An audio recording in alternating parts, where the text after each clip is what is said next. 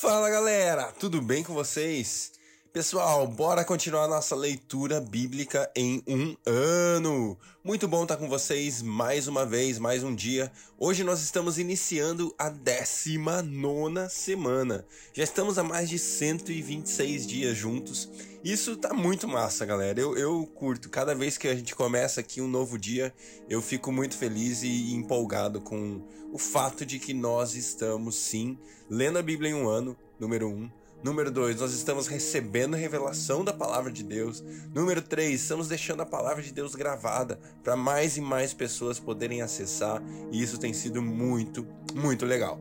Então, muito obrigado a você que está nos acompanhando, muito obrigado por que você tem estado conosco nesse tempo. Fica à vontade, como sempre eu peço, compartilha aí, é, manda o podcast para mais pessoas, é, sei lá, compartilha o Instagram, faz a galera conhecer essa história aqui, porque, cara, ler a palavra de Deus é muito bom, é muito edificante, transformador. Beleza? Bora lá, 19 semana, primeiro dia, e hoje a gente vai ler 1 Samuel capítulo 17, 1 Samuel capítulo 18 e também Romanos 10. Beleza? Vamos nessa. Deus, obrigado, obrigado, obrigado pelo teu constante amor, pela tua graça que é tão linda, como nós temos lido no livro de Romanos e aprendido, a sua graça é suficiente, é aquilo que é necessário e, e, e basta, é aquilo que nos basta para nossa salvação, para a redenção dos nossos pecados, para a remissão dos nossos pecados, para a redenção das nossas vidas. Senhor, muito obrigado, muito obrigado, muito obrigado. Não há nada que nós poderíamos ter feito na vida para reconquistar o nosso lugar em Ti, para conquistar isso que o Senhor Jesus nos dá de graça. Muito obrigado, Jesus. Muito obrigado, Espírito Santo. Muito obrigado, Deus Pai. Nós te honramos nesse dia. Queremos ouvir Sua voz. Fala conosco nesse dia, através da Sua palavra, que nossos olhos se abram para ver além da letra e perceber aquilo que o Senhor tem para falar conosco no dia de hoje. Em nome de Jesus. Amém. Glória a Deus. Glória a Deus. Vamos nessa. 1 Samuel capítulo 17 um capítulo super conhecido, uma história super conhecida que eu tenho certeza que vai edificar e abençoar a sua vida. Beleza? Bora lá, 19 semana, primeiro dia, 1 Samuel, capítulo 17. Os filisteus juntaram suas forças para a guerra e se reuniram em Socó de Judá, e acamparam em Éfes-Damim, entre Socó e Azeca. Saul e os israelitas reuniram-se e acamparam no vale de Elá, posicionando-se em linha de batalha para enfrentar os filisteus. Os filisteus ocuparam uma colina e os israelitas outra, estando o vale entre eles. Um guerreiro chamado Golias, que era de Gate, veio do acampamento filisteu. Tinha 2 metros e 90 centímetros de altura. Ele usava um capacete de bronze e vestia uma couraça de escamas de bronze que pesava 60 quilos. Nas pernas usava caneleiras de bronze e tinha um dardo de bronze pendurado nas costas. A haste de sua lança era parecida com uma lançadeira de tecelão, e sua ponta de ferro passava 7 quilos e 200 gramas. Seu escudeiro ia à frente dele. Golias parou e gritou às tropas de Israel: Por que vocês estão se posicionando para a batalha? Não sou eu um filisteu e vocês os servos de Saul? Escolham um homem para lutar comigo. Se ele puder lutar e vencer-me, nós seremos seus escravos. Todavia, se eu o vencer e o puser para fora de combate, vocês serão nossos escravos e nos servirão. E ainda acrescentou: Eu desafio hoje as tropas de Israel. Mandem-me um homem para lutar sozinho comigo. Ao ouvirem as palavras do filisteu, Saul e todos os israelitas ficaram atônitos e apavorados. Davi era filho de Jessé, o efrateu de Belém de Judá. Jessé tinha oito filhos e já era idoso na época de Saul. Os três filhos mais velhos de Jessé tinham ido para a guerra com Saul: Eliabe, o mais velho, Abinadab, o segundo, e Samá, o terceiro. Davi era o caçula. Os três mais velhos seguiram Saul, mas Davi ia ao acampamento de Saul e voltava para apacentar as ovelhas de seu pai em Belém. Durante quarenta dias o filisteu aproximou-se de manhã e de tarde e tomou posição. Nessa ocasião, Jessé disse a seu filho Davi: Pegue uma arroba de grãos tostados e dez pães e leve-os depressa a seus irmãos no acampamento. Leve também esses dez queijos ao comandante da unidade deles. Veja como estão seus irmãos e traga-me alguma garantia de que estão bem. Eles estão com Saul e com todos os homens de Israel no vale de Elá, lutando contra os filisteus. Levantando-se de madrugada, Davi deixou o rebanho com outro pastor, pegou a carga e partiu conforme Jessé lhe havia ordenado. Chegou ao acampamento na hora em que, com o grito de batalha, o exército estava saindo de suas posições de combate. Israel e os filisteus estavam se posicionando em linha de batalha, frente a frente. Davi deixou o que havia trazido com o responsável pelos suprimentos e correu para a linha de batalha para saber como estavam seus irmãos. Enquanto conversava com eles, Golias, o guerreiro filisteu de Gate, avançou e lançou seu desafio habitual, e Davi o ouviu. Quando os israelitas viram o homem, todos fugiram cheios de medo.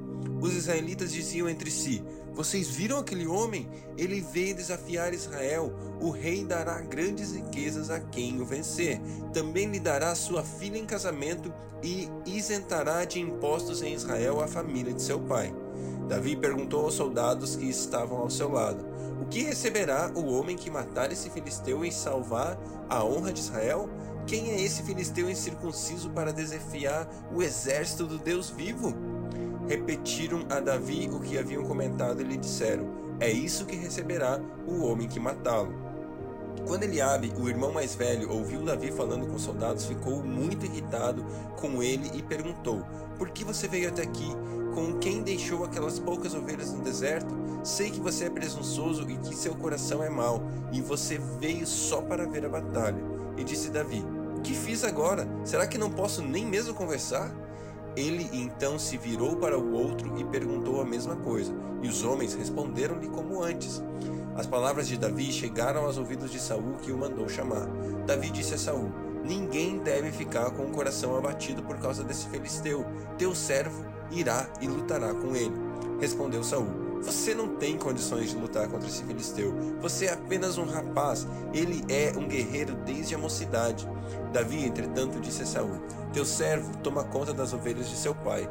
Quando aparece um leão ou um urso e leva uma ovelha do rebanho, eu vou atrás dele, dou-lhe golpes e livro a ovelha de sua boca. Quando se livra, quando se vira contra mim, eu o pego pela juba e dou golpes até matá-lo. Teu servo pôde matar um leão e um urso.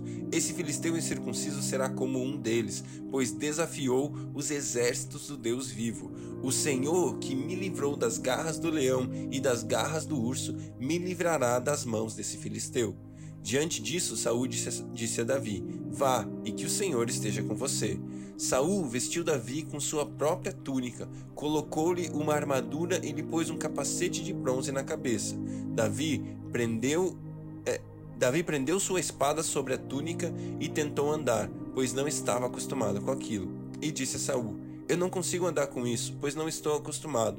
Então tirou tudo aquilo e em seguida pegou seu cajado, escolheu no riacho cinco pedras lisas, colocou-as na bolsa, isto é, no seu alforge de pastor, e, com sua atiradeira na mão, aproximou-se do filisteu. Enquanto isso, o filisteu e seu escudeiro à frente vinham se aproximando de Davi. Olhou para Davi com desprezo, viu que era só um rapaz ruivo e de boa aparência, e fez pouco caso dele. Disse ele a Davi: Por acaso sou um cão para que você venha contra mim com pedaços de pau? E o filisteu amaldiçoou Davi, invocando seus deuses, e disse: Venha aqui, e darei sua carne às aves do céu e aos animais do campo. Davi, porém, disse ao filisteu: você vem contra mim com espada e com lança e com, e com dardos, mas eu vou contra você em nome do Senhor dos Exércitos, o Deus dos exércitos de Israel, a quem você desafiou. Hoje mesmo o Senhor entregará nas minhas mãos, o entregará nas minhas mãos, eu o matarei e cortarei a sua cabeça. Hoje mesmo darei os cadáveres do exército de, dos filisteus, às aves do céu e aos animais selvagens, e toda a terra saberá que há Deus em Israel. Todos os que estão aqui saberão que não há que não é por espada ou por lança que o Senhor concede vitória, pois a batalha é do Senhor e ele entregará todos vocês nas nossas mãos ou em nossas mãos. Quando o filisteu começou a vir na direção de Davi, este correu para a linha de batalha para enfrentá-lo. Tirando uma pedra do seu alforge, arremessou-a com a tiradeira e atingiu o filisteu na testa, de modo que ela ficou encravada, e ele caiu, dando com o rosto no chão. Assim, Davi venceu o filisteu com uma tiradeira e uma pedra, sem espada na mão, derrubou o filisteu e o matou. Davi correu, pôs os pés sobre ele e, desembanhando a espada do filisteu, acabou de matá-lo, cortando-lhe a cabeça com ela. Quando os filisteus viram que o seu guerreiro estava morto, recuaram e fugiram. Então os homens de Israel e de Judá deram o um grito de guerra e perseguiram os filisteus até a entrada de Gate e as portas de Ecrom.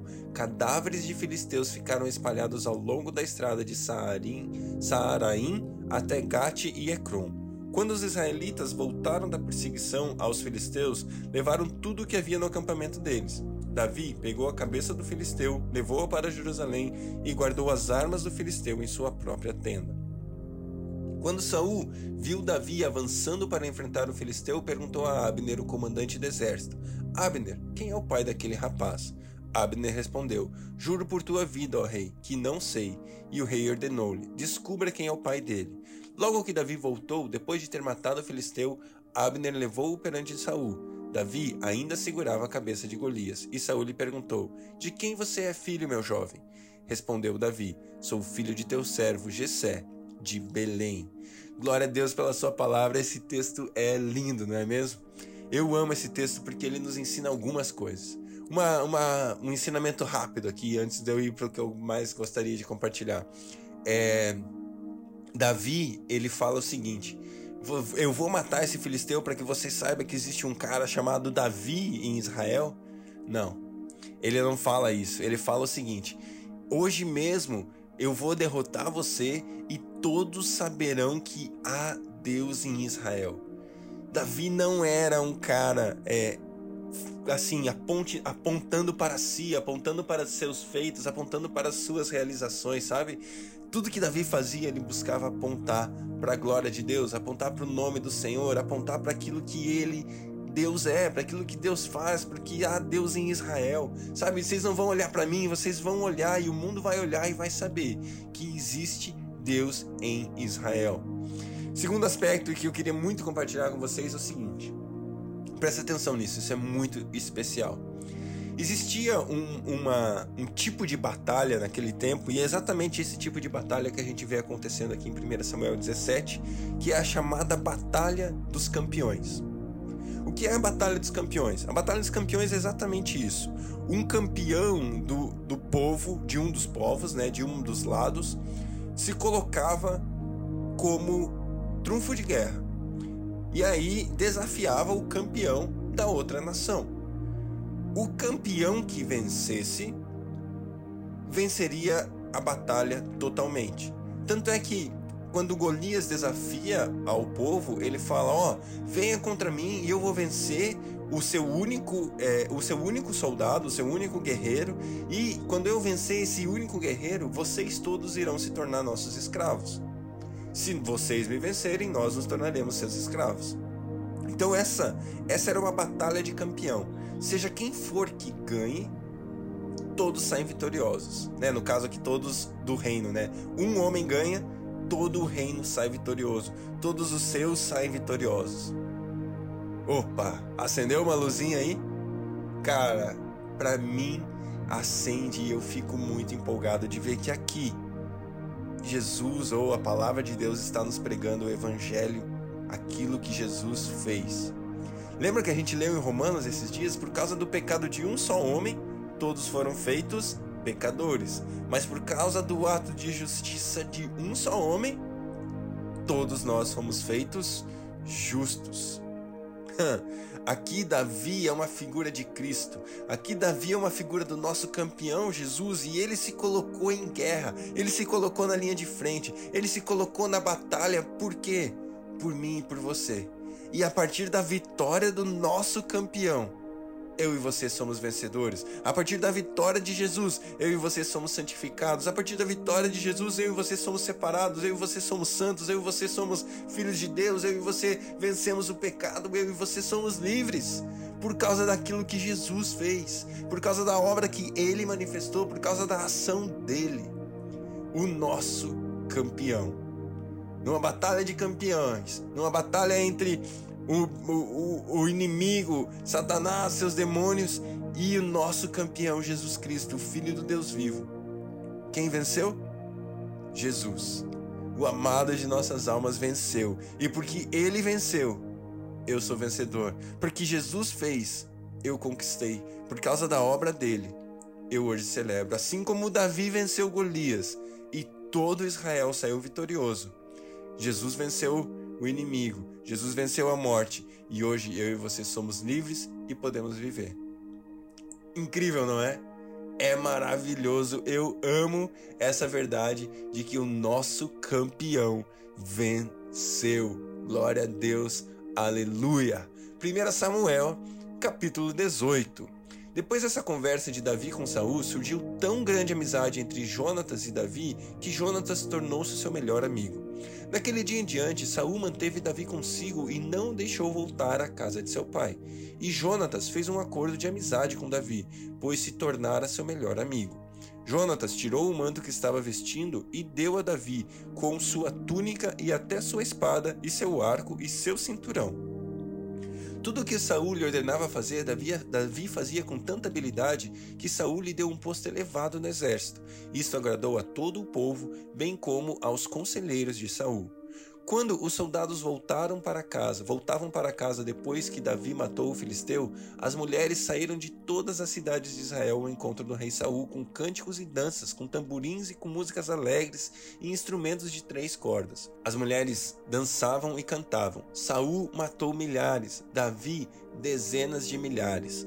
Saul ficou muito irritado com esse refrão e, aborrecido, disse: atribuam a Davi, atribuíram a Davi as dezenas de milhares, mas a mim apenas milhares? O que mais lhe falta senão o reino? Daí em diante, Saul olhava com inveja para Davi. No dia seguinte, um espírito maligno mandado por Deus apoderou-se de Saul e ele entrou em transe em sua casa, enquanto Davi tocava a harpa como costumava fazer. Saul estava com a lança na mão e a atirou dizendo: Encravarei Davi na parede. Mas Davi desviou-se duas vezes. Saul tinha medo de Davi porque o Senhor o havia abandonado e agora estava com Davi.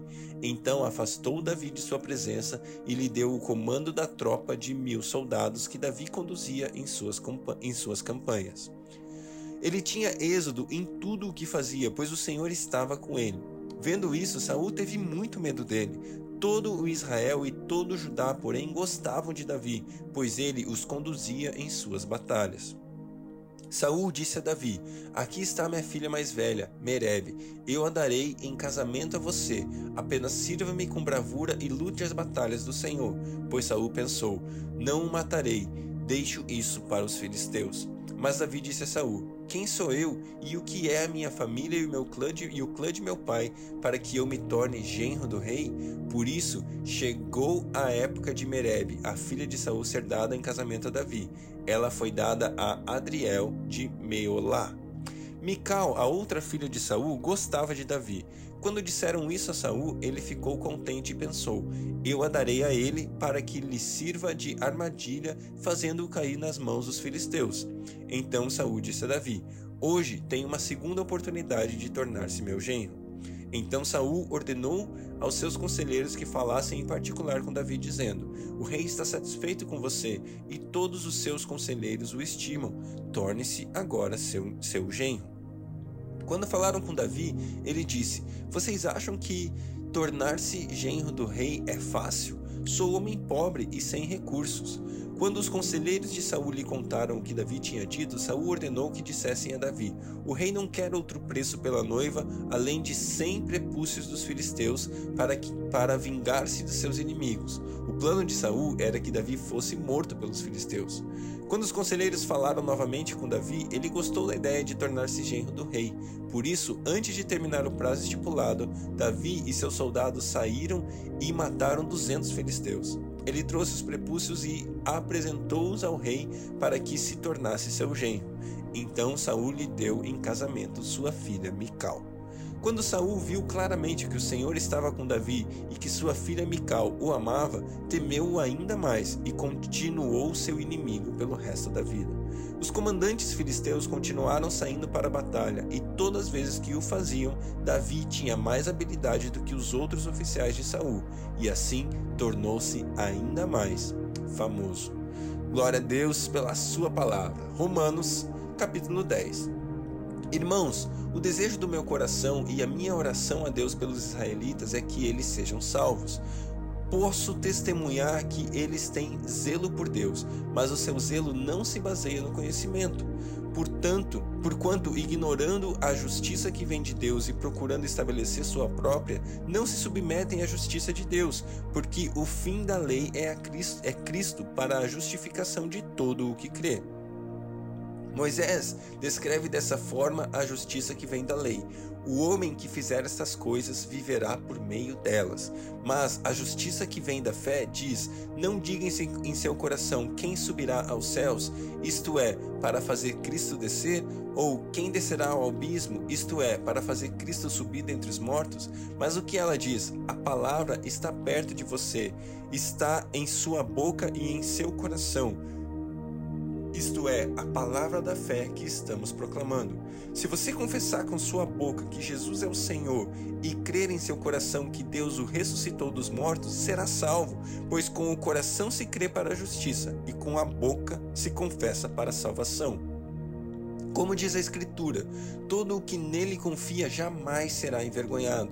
Não há diferença entre judeu e gentil, pois o mesmo Senhor é Senhor de todos e abençoa ricamente todos os que invocam, porque todo aquele que invocar o nome do Senhor será salvo. Como, pois, invocarão aquele a quem não creram? E como crerão naquele que não ouviram falar? E como ouvirão se não houver quem pregue? E como pregarão se não forem enviados? Como está escrito: como são belos os pés de quem dos que anunciam boas novas. No entanto, nem todos os israelitas aceitaram as boas novas, pois Isaías diz: Senhor, quem creu em nossa mensagem? Consequentemente, a fé vem pelo vem por se ouvir a mensagem, e a mensagem é ouvida mediante a palavra de Cristo. Mas eu pergunto: eles não a ouviram? Claro que sim. A sua voz ressoou por toda a terra e as suas palavras até os confins do mundo. Novamente pergunto: será que Israel não entendeu? Em primeiro lugar, Moisés disse: Farei que tenham ciúmes de quem não é meu povo, e eu os provocarei a ira por meio de um povo sem entendimento. E Isaías diz ousadamente: Fui achado por aqueles que não me procuravam, revelei-me a aqueles que não perguntaram por mim. Mas a respeito de Israel, ele diz: O tempo todo estendi as mãos a um povo desobediente e rebelde. Glória a Deus por essa palavra que nos alcançou. Romanos 10, 9 e 10. Esses versículos são extremamente conhecidos e eles nos ensinam como a gente deve crer em Jesus. Primeiro, nós precisamos crer no nosso coração. E aí após isso confessar com a nossa boca, ou seja, declarar a Deus e declarar às pessoas. As pessoas precisam ouvir da salvação de Jesus na nossa vida. E aí nós precisamos declarar: "Ei, eu creio que Jesus morreu e ressuscitou dos mortos por mim por amor a mim. E eu creio isso dentro de mim, dentro do meu coração. A gente falou isso ontem sobre de dentro para fora, sobre uma transformação que vem de dentro para fora, que a gente deixa Deus agir no nosso interior, para que o nosso exterior reflita a obra que ele fez dentro de nós. Então, a salvação é parecida com isso. Apesar de ela ser mais rápida, mas nós cremos no nosso coração e aí confessamos com a nossa boca que Jesus Cristo é o Senhor, que Jesus Cristo é aquele que nos justifica, ele é a nossa salvação. Glória a Deus pela sua palavra, que você seja abençoado nesse dia, tenha um grande dia e até amanhã.